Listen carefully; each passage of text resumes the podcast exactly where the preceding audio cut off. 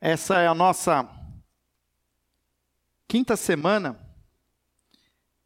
da nossa jornada, o caminho de devoção. Estamos propondo a leitura de devocionais diários durante todos os dias, como uma preparação dos nossos corações para a própria Páscoa, que acontecerá em poucos dias, logo mais no início do mês de abril. Quando quando sonhamos com esta jornada, esse caminho de devoção, nós não imaginávamos que nós passaríamos os 40 dias e parte desses 40 dias em quarentena.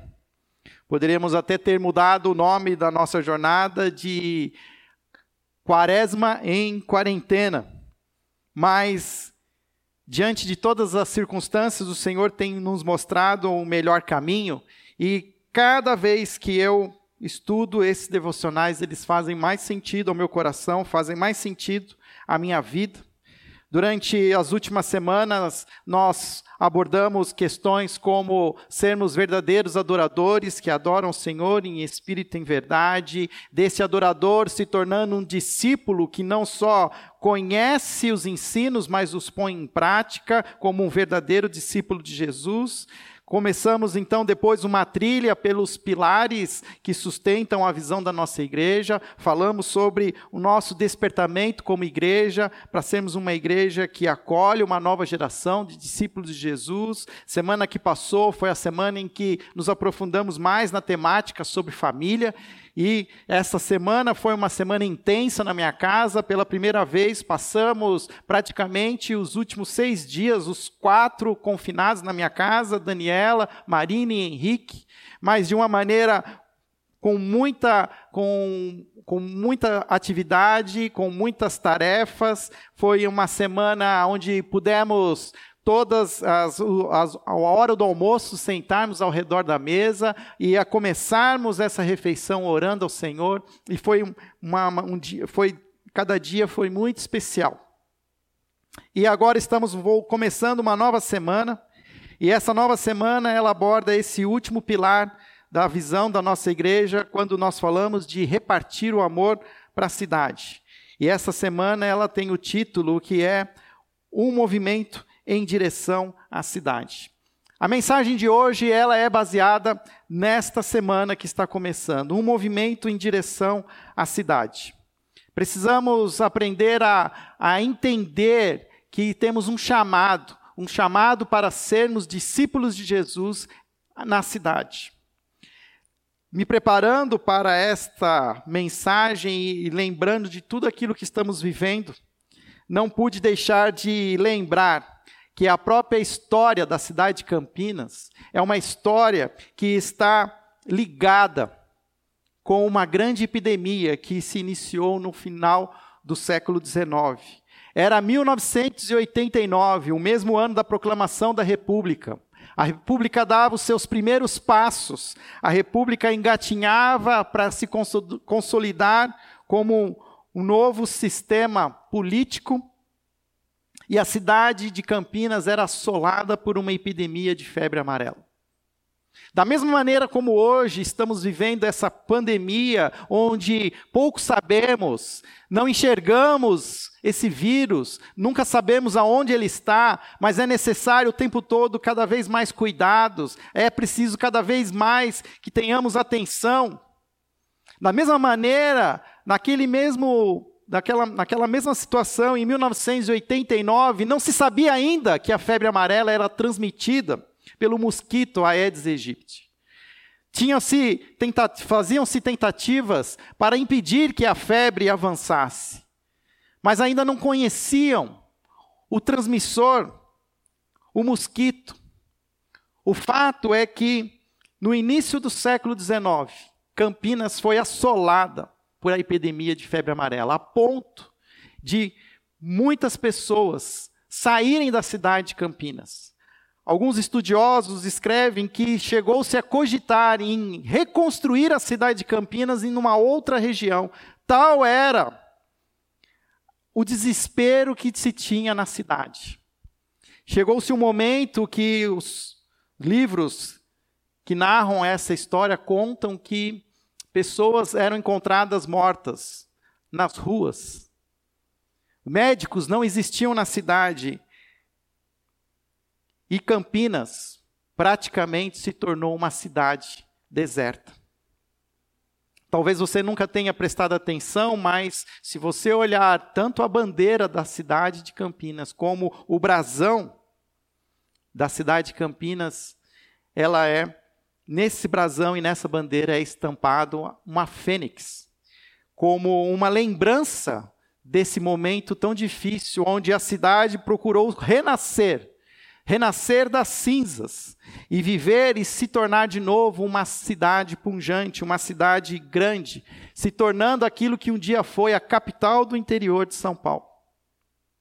Estamos nós aqui agora, no ano de 2020. E mais uma vez a cidade de Campinas é assolada, não agora por uma epidemia de febre amarela, mas é assolada por uma pandemia por uma epidemia que se tornou global. Hoje, podemos, através dos recursos tecnológicos, ver toda a, uma, uma epidemia que se expande por todo o planeta Terra, com a sua origem na China, passando pela Europa e atingindo agora o continente americano. Vemos pelas telas dos nossos celulares, pelas telas das nossas TVs. A luta contra esse vírus invisível. A luta de muitos profissionais da saúde, a luta de muitos, de muitas autoridades, buscando encontrar qual o melhor caminho, tentando encontrar a maneira de podermos passar por essa situação com o mínimo de perdas possíveis. E nós hoje estamos também começando essa nossa semana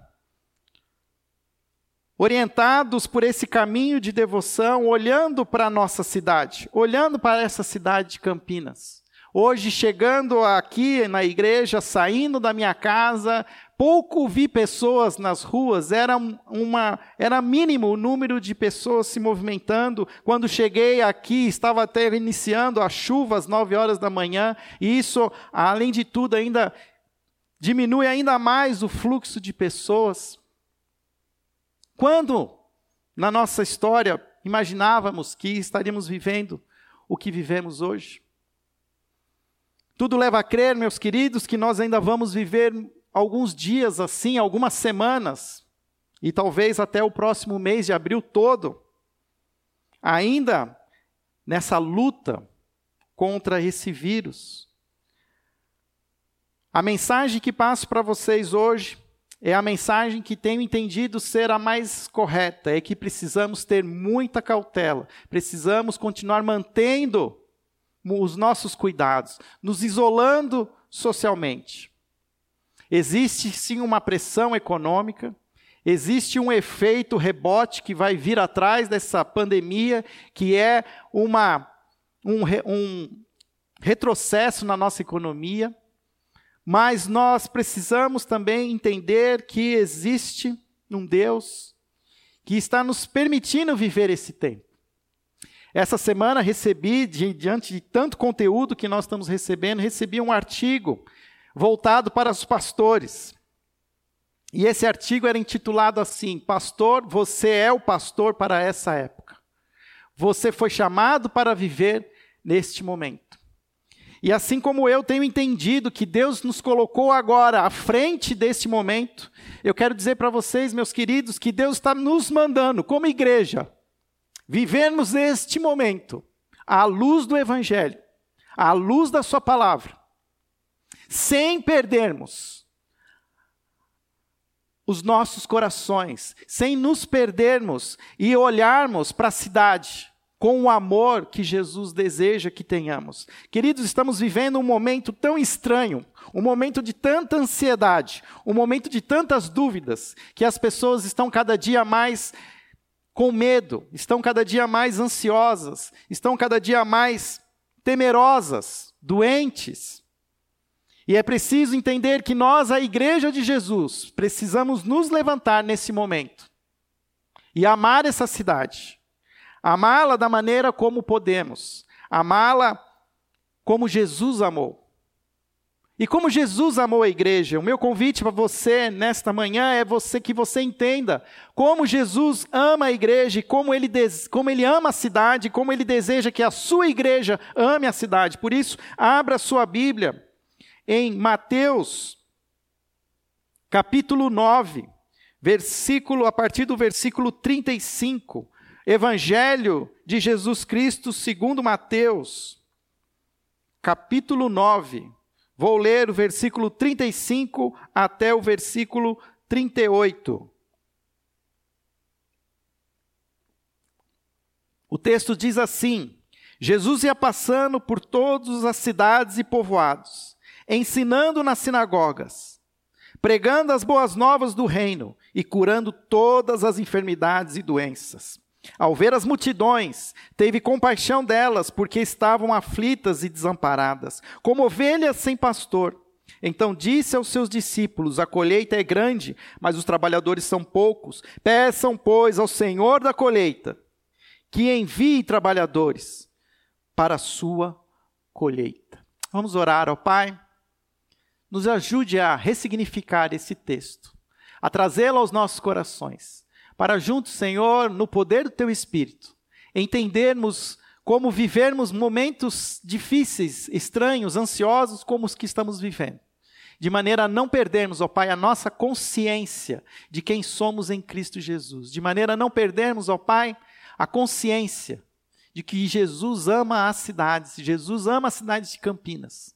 E Jesus tem um plano para esta cidade. Planos de paz e não de mal planos de salvação, de redenção. Por isso, Senhor, fala através da tua palavra aos nossos corações. Essa é a nossa oração e assim oramos em nome de Jesus. Amém. Esse parágrafo do capítulo 9 é um parágrafo onde Jesus está terminando uma grande jornada de cura, uma jornada de despertamento, de avivamento espiritual.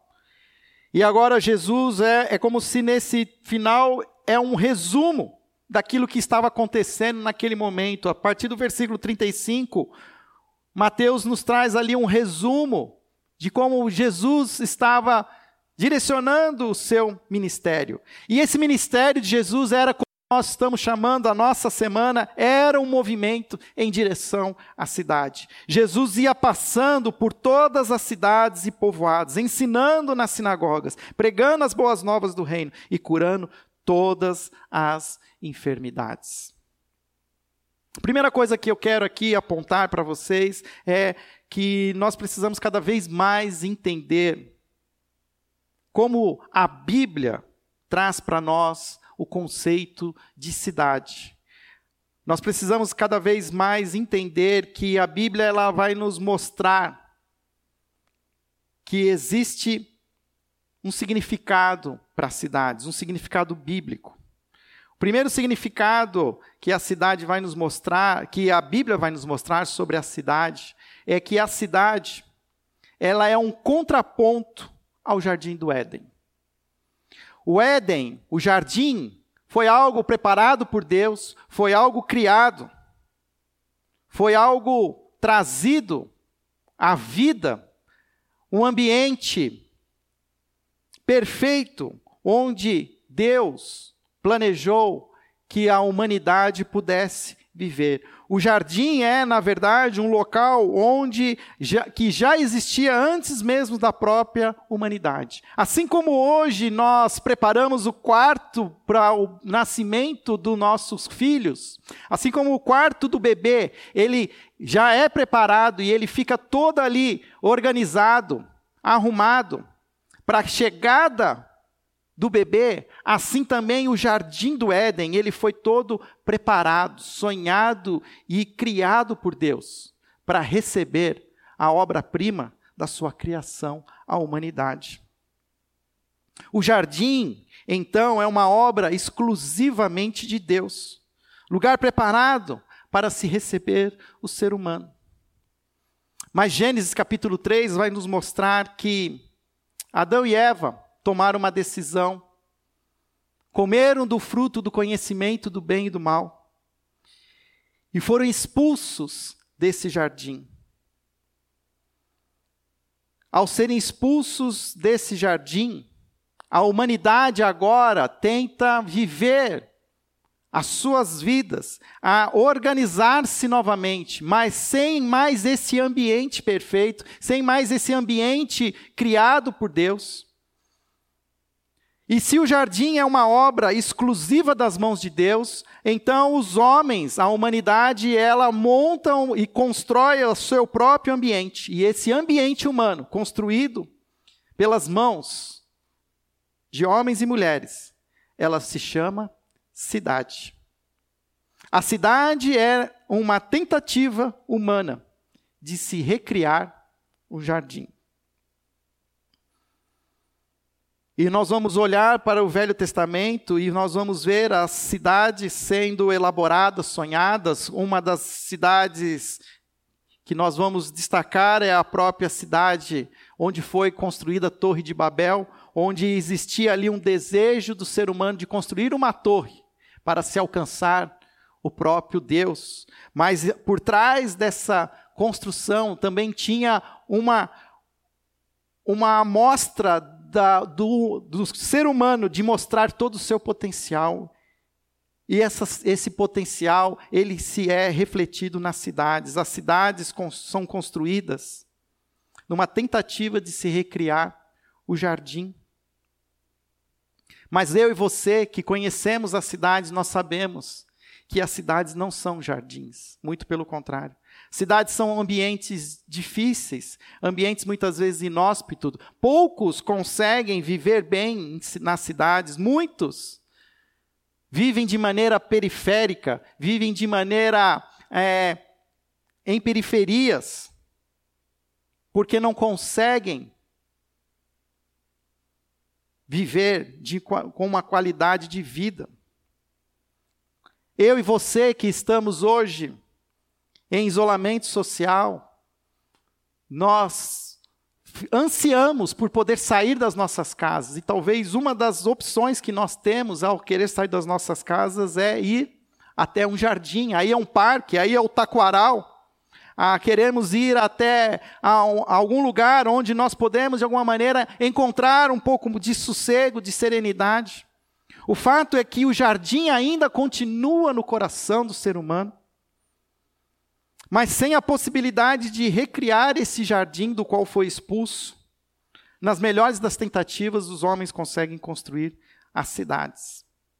E as cidades nunca serão o jardim do Éden. Jesus, ele conhece a angústia que existe nas cidades. Ele conhece o desespero que se encontram nas cidades. Versículo 35 diz que Jesus ia passando por todas as cidades, por todos os povoados. E nós vamos ver que Jesus tem três atividades, três ações que ele concentra na cidade, aonde ele busca encontrar o ser humano.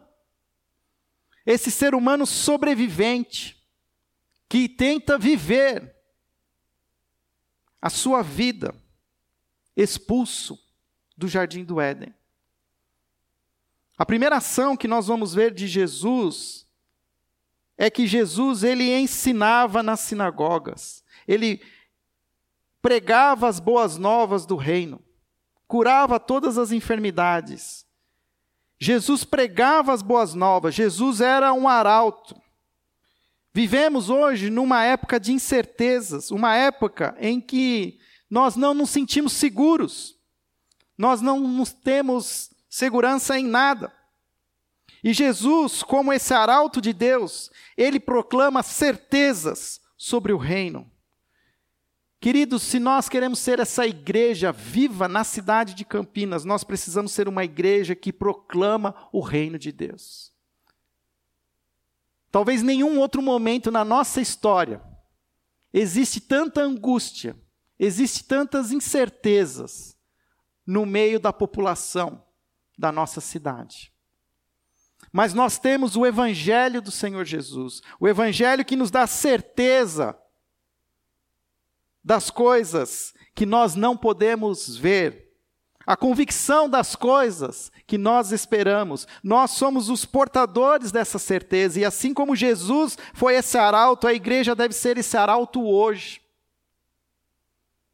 Ao invés de você ficar perguntando por que estamos vivendo o que estamos vivendo, comece a fazer uma pergunta diferente: como eu posso viver o hoje?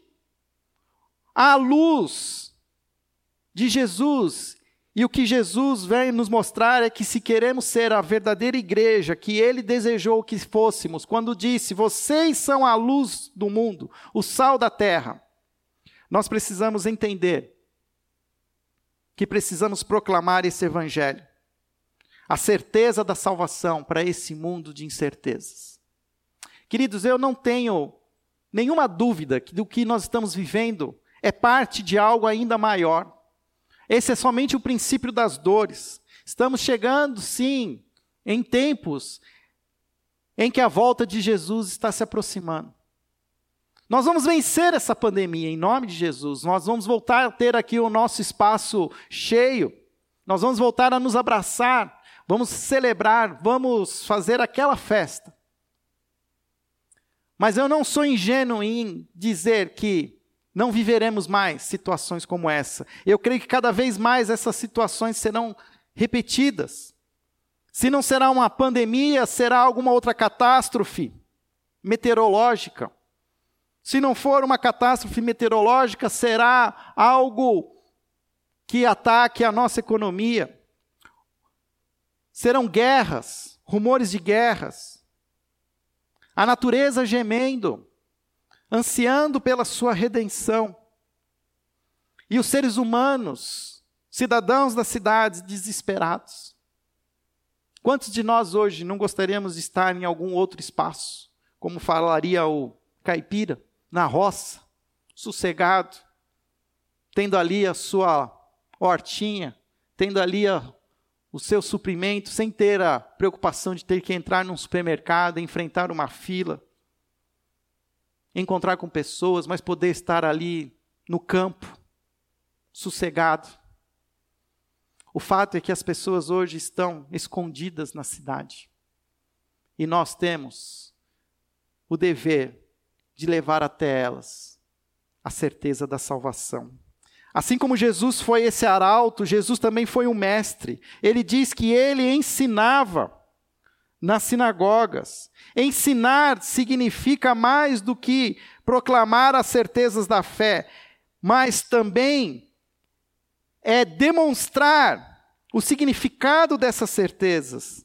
Como isso se aplica na nossa vida diária. Não se ensina o cristianismo falando dele, é preciso vivê-lo. Por isso, queridos, se queremos ser essa igreja, que se movimenta em direção à cidade para proclamar o Evangelho, nós precisamos, em primeiro lugar, viver esse Evangelho. O que eu tenho feito com a minha vida nesses dias? Qual é a resposta que a minha fé em Deus tem trazido ao meu coração? Precisamos ser os portadores da esperança e essa esperança precisa fazer sentido sentido na maneira como eu respondo às mensagens. É impressionante a quantidade de pessoas da nossa igreja que enviam mazelas, enviam mensagens de medo, quando na verdade nós deveríamos ser os portadores da verdade que nos liberta de todo medo. Precisamos cada vez mais sermos proativos. Não basta somente dizermos que somos filhos de Deus, salvos em Cristo Jesus. Precisamos, com as nossas ações, com a nossa vida, dizer o que essa esperança representa em nós. Precisamos entender aquilo que Paulo fala, que somos todos os dias desgastados, mas não estamos abatidos. Todos os dias somos levados como ovelha ao matadouro, mas renascemos todos os dias, porque a graça do Senhor e a sua misericórdia se renovam sobre nós todos os dias. Precisamos aprender como Jesus, a sermos verdadeiros discípulos que não só ensinam da boca para fora, mas vivem essas verdades. Diante de toda essa essa, essa ansiedade que vive a nossa sociedade. Precisamos ser os sãos. Precisamos ser os que trazem a paz, os portadores da shalom, do equilíbrio, da sabedoria. Quem frequenta a nossa igreja conhece uma ferramenta que sempre divulgo, celebrando a recuperação. E o Celebrando a Recuperação, ele nos ensina a trilhar esse caminho de se redescobrir, de aprender a lidar com os seus maus hábitos, com os seus defeitos de caráter, através de 12 passos. E é impressionante como nesse momento eu vejo as pessoas vivendo tão de uma maneira tão, tão medrosa e até mesmo sem entender a, a verdadeira realidade que estamos vivendo. O que eu quero dizer com isso é que muitos de nós ainda não vencemos o primeiro passo que o Celebrando a Recuperação nos ensina, que é vencer a negação. Nós começamos, continuamos a, a afirmar que essa situação é uma gripinha, é um resfriadinho. Isso é uma negação de algo maior, de que nós não estamos assimilando que sim, estamos numa crise em que as pessoas estão doentes, que o nosso mundo está doente, e que eu não posso me permitir me contaminar, mas eu preciso reagir, eu preciso, à luz do Evangelho, crer que existe sim uma esperança. Eu oro muito pelo nosso presidente, oro para que ele encontre a sabedoria que vem do alto. Porque se esse homem realmente crê que Deus existe, como ele afirma, ele deveria ser o primeiro a clamar pelas misericórdias de Deus. Ele, ele deveria ser o primeiro a reconhecer que ele não pode, mas que Deus pode, se ele deixar. Igreja, nós precisamos entender que nós precisamos avançar, nós não podemos nos amedrontar. Eu não estou dizendo que nós vamos sair agora pelas ruas, vamos abrir os nossos comércios, começar os nossos negócios. Não, nós vamos entender que nós estamos vivendo um momento muito difícil, que exige de nós o isolamento, exige de nós precaução. Mas nos dá uma tremenda oportunidade de, diante de toda a incerteza, nós vivermos na certeza do Evangelho. Porque eu não conheço nenhum filho, nenhuma filha de Deus que passou por fome, nudez. E eu tenho visto muitos de nós cristãos desesperados. E se nós cremos nas promessas do Senhor, não deveríamos andar ansiosos por coisa alguma. Não andarmos ansiosos pelo que vamos comer, pelo que vamos beber, nem pelo que vamos vestir. Porque é Deus, o Pai, que cuida dessas coisas para nós. Buscar em primeiro lugar o reino de Deus e a sua justiça. E todas as outras coisas vos serão acrescentadas. Jesus proclamava o evangelho, Jesus ensinava como viver esse evangelho e ele Jesus ele curava. Diz o texto que Jesus, ele entrava nesses povoados e curava todas as enfermidades, todas as doenças. Precisamos entender que somos chamados a sermos os portadores da cura. Essa cura, ela será feita através do Evangelho. Jesus curou muitos das suas doenças, mas o fato é que hoje existe uma medicina, uma medicina que, através da própria sabedoria dada por Deus aos homens, ela se desenvolveu e ela é capaz de curar muitas doenças. E será capaz de curar essa pandemia também. Mas ainda existem outras enfermidades. E o texto diz que Jesus curava todas as enfermidades. E que outras enfermidades eu estou dizendo? Eu estou falando das enfermidades da alma, do nosso coração. Nunca antes vivemos numa sociedade tão doente, tão ansiosa, tão deprimida. Queridos, ao terminar essa, essa, essa crise, o fato é que muitas das pessoas que nós amamos estarão em depressão, estarão sem esperança, desamparadas.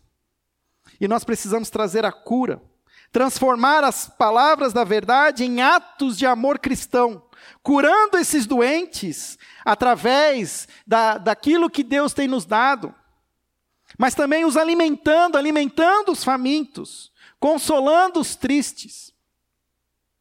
Eu fico vendo nos bastidores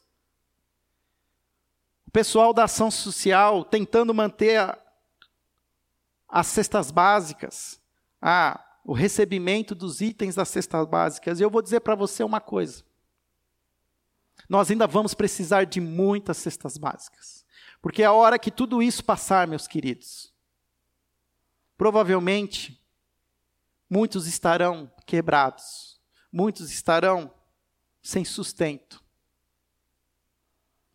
E nós, a Igreja de Jesus, poderemos ser a luz dessas pessoas.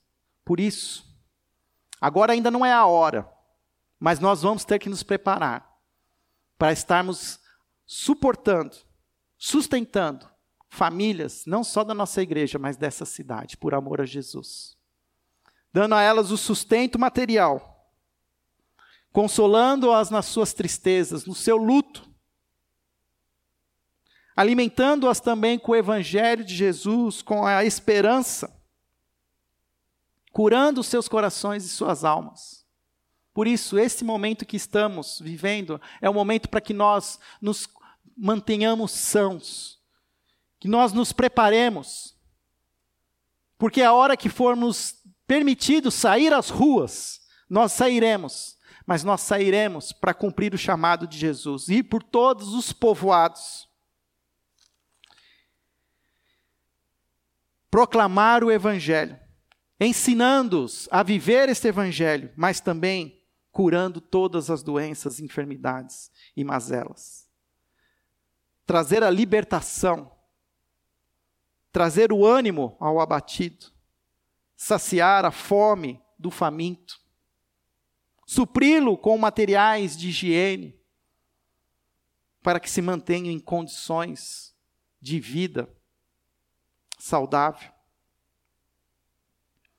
Jesus, diz o versículo 36, que ao ver as multidões teve compaixão delas, porque estavam aflitas e desamparadas, como ovelhas sem pastor.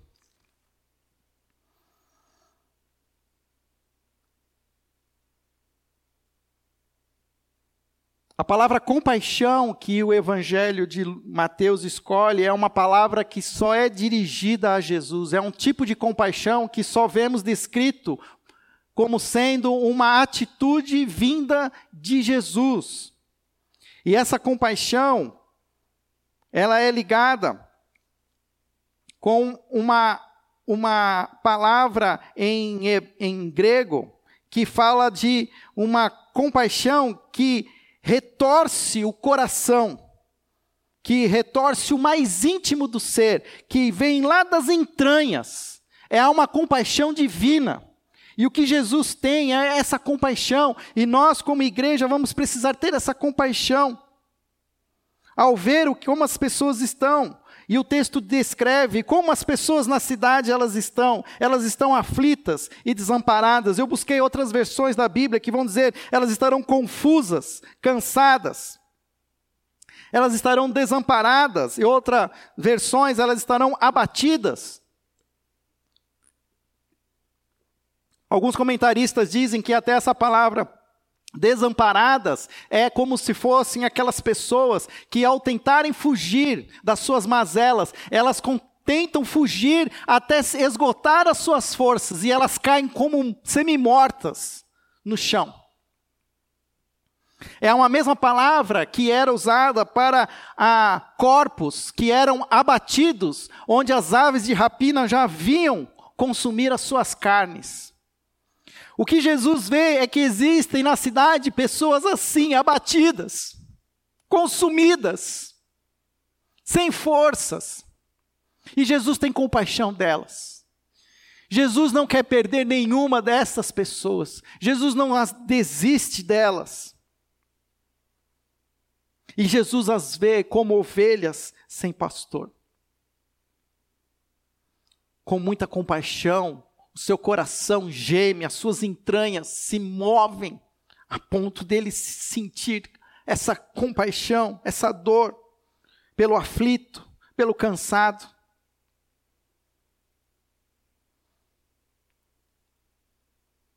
Que o Evangelho destaca como ovelha sem pastor. Ezequiel, capítulo 34, e Zacarias, capítulo 11, são palavras proféticas que acusam Israel de largar o rebanho, de ser uma, de ter líderes que eram pastores que abandonaram seus rebanhos, e essa mesma palavra é resgatada agora pelo Evangelho de Mateus para dizer que as pessoas estão desamparadas, elas estão correndo, fugindo do sofrimento, mas continuam sendo exauridas, continuam sendo sugadas. Como ovelhas sem pastor. E o versículo 37, Jesus se dirige então aos seus discípulos. Ele se dirige aos seus discípulos e ele traz uma ordem aos seus discípulos. Ele diz: Rogai ao Pai, ao Senhor da seara, pois a colheita é grande, mas os trabalhadores são poucos. Peçam, pois, ao Senhor da colheita que envie os seus trabalhadores para a sua colheita. Queridos, é tempo de colheita, porque a promessa de Deus se cumpriu e Cristo já veio. E é a hora de nós entendermos que esse tempo de angústia que nós estamos vivendo é um período que, na verdade, antecede a colheita. Existem pessoas hoje que estão sendo consumidas pelo medo, pela ansiedade, consumidas pela, pela falta de esperança. E ao terminarmos essa crise, e vamos terminá-la em nome de Jesus. A colheita está sendo esperada por nós. O tempo da angústia é, na verdade, o período que antecede a colheita. Assim Jesus disse: A colheita é grande e são poucos os trabalhadores. Rogai, pois, ao Senhor da colheita que envie os seus trabalhadores. O que significa isso? Significa que precisamos sim pedir ao Senhor que envie os seus trabalhadores. Na verdade, nenhum trabalhador é enviado para a colheita se não for por ordem do Pai. Hoje há uma grande necessidade de discípulos de Jesus que possam ser impelidos pelo Espírito Santo, plenos de uma fé firme, animados por um amor sagrado, dotados do olhar de Jesus, do olhar da compaixão e da esperança, e que queiram ajudar na construção do reino de Deus. E eu digo mais, que queiram ajudar na reconstrução da cidade de Campinas. Quem vai reconstruir essa cidade é a igreja de Jesus. Nós não vamos reconstruí-la com tijolos, nós não vamos reconstruí-la com asfalto. Nós vamos reconstruir as pessoas nós vamos trazer com a força do Evangelho a redenção. Porque o que a Bíblia promete é a redenção. A Bíblia nunca falou para nós que ela iria substituir todas as coisas. Muitos de nós temos uma visão errada da eternidade, porque nós achamos que a eternidade é algo que virá mas a eternidade que nós estamos vislumbrando e que nós sonhamos ao fechar os nossos olhos, imaginamos, ela não é a realidade, porque nós estamos esquecendo de olhar que a Bíblia promete a redenção da cidade. Quando tudo acabar, Apocalipse capítulo 21, nos é dado a revelação da nova Jerusalém. A nova Jerusalém é um espaço criado por Deus que incorpora a cidade. Ao final de tudo, nós não vamos voltar para o jardim. Ao final de tudo, nós vamos sim para uma cidade redimida, uma cidade que será enviada dos céus. E no centro dessa cidade há um jardim, há um rio de águas cristalinas, há uma árvore, há árvores plantadas, árvores da vida. E nessa cidade não há santuário, pois Deus reina sobre toda a cidade. Essa deve ser a nossa visão. E nós precisamos sonhar com esta cidade, trazer esse essa esperança para a cidade de Campinas. Precisamos aprender a entender esse chamado a ouvir a voz de Deus. E Deus está nos chamando como igreja a trazer esperança para a cidade de Campinas, para trazer esperança aos cidadãos da região metropolitana de Campinas, pois ao final de tudo isso, muitos estarão cansados, esgotados, abatidos, desamparados. É a hora de rogarmos ao Senhor que envie os seus trabalhadores. É hora de abrirmos os nossos ouvidos, abrirmos os nossos corações e permitir que Deus fale aos nossos corações e nos chame, pois somos todos chamados para sermos seus discípulos. A nós é nos dado uma tarefa, uma missão. Muitas Bíblias terminam esse parágrafo no versículo 35, 38. Mas eu quero ainda trazer a você, no capítulo 10, no primeiro versículo, como se fosse uma continuação, chamando seus doze discípulos, lhe deu autoridade para expulsar espíritos imundos, curar todas as doenças e as enfermidades. O Senhor está chamando seus discípulos para termos autoridade para expulsar todos os demônios, para curar todas as doenças e as enfermidades. Que igreja queremos ser, meus irmãos? Que igreja queremos ser nesse início do século 21? Que igreja queremos ser numa cidade de 1 milhão e 200 mil habitantes, que hoje se esconde devido à ameaça real dessa pandemia? Queremos ser sim essa igreja enviada por Deus, uma igreja de discípulos de Jesus, aos quais lhe foi dada autoridade para expulsar os demônios, espíritos imundos e curar as doenças e as enfermidades. A igreja que eu sonho é a igreja dos discípulos de Jesus, que serão os arautos do Evangelho, que ensinarão aos cidadãos dessa cidade a viver o Evangelho, pois eu tenho certeza que muitos, assim que puderem, estarão aqui frequentando as nossas igrejas. Muitos estarão ouvindo as nossas palavras de esperança. E assim que tiverem uma oportunidade, estarão com seus corações abertos. E nós vamos precisar estar prontos para trazê-las o alimento que elas necessitam. Por isso, meus queridos, vamos nos preparar. Vamos nos preparar para essa colheita. A colheita é grande e são poucos os trabalhadores roguem ao Pai que envie os seus trabalhadores. Senhor Jesus, tem misericórdia de nós. Tem misericórdia da sua igreja, Pai. Tem misericórdia da sua igreja em Campinas. Senhor, somos muitos em Campinas. Somos muitos discípulos de Jesus. Mas que possamos ter, Senhor, todos nós, a consciência de quem nós somos hoje, nesta cidade assolada por essa pandemia. Senhor, nos dá sabedoria para entendermos esse momento, mas também nos dá serenidade, ó Pai, para aceitar as coisas que nós não podemos mudar, mas também nos dê a coragem, ó Pai, para mudar aquelas que nós podemos.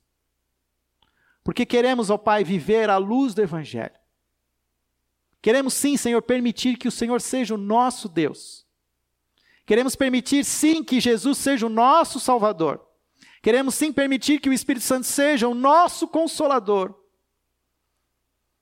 E mais do que, Pai, olhar para as nossas próprias incertezas Queremos ser instrumentos teus, queremos ser os trabalhadores. Prontos, ó Pai, para serem enviados para os campos que estão floridos.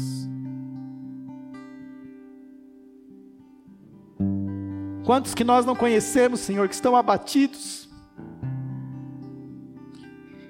estão cansados, esgotados, confusos, enfermos da alma, quase mortos. Mas o Senhor tem nos dado a palavra viva. O Senhor tem nos dado a esperança viva em Cristo Jesus. E é baseado nessa esperança que nós precisamos viver, Senhor. Proclamar o teu evangelho, mas também vivê-lo em nossas vidas, em nossas casas, para que de fato possamos ser, Senhor, o sal da terra, a luz do mundo. Senhor, faz a nossa igreja uma igreja de trabalhadores, Senhor. Uma igreja de ceifeiros, empregados teus, ó Pai. Discípulos com autoridade para expulsar os espíritos imundos e curar todas as enfermidades daqueles que o Senhor chamará. Envia-nos, Senhor.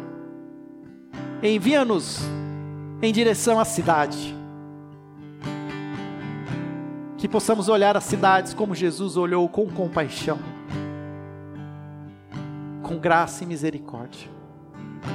Tem misericórdia, Senhor, da grande cidade de Campinas. Tem misericórdia, Senhor, das pequenas cidades ao redor de Campinas. Que a primeira igreja batista de Campinas, assim como em 1907, ela renasceu depois de uma epidemia de febre amarela. Que a primeira igreja batista de Campinas renasça, Pai, diante dessa pandemia, como uma igreja de trabalhadores prontos para a colheita. Essa é a nossa oração, em nome de Jesus. Amém.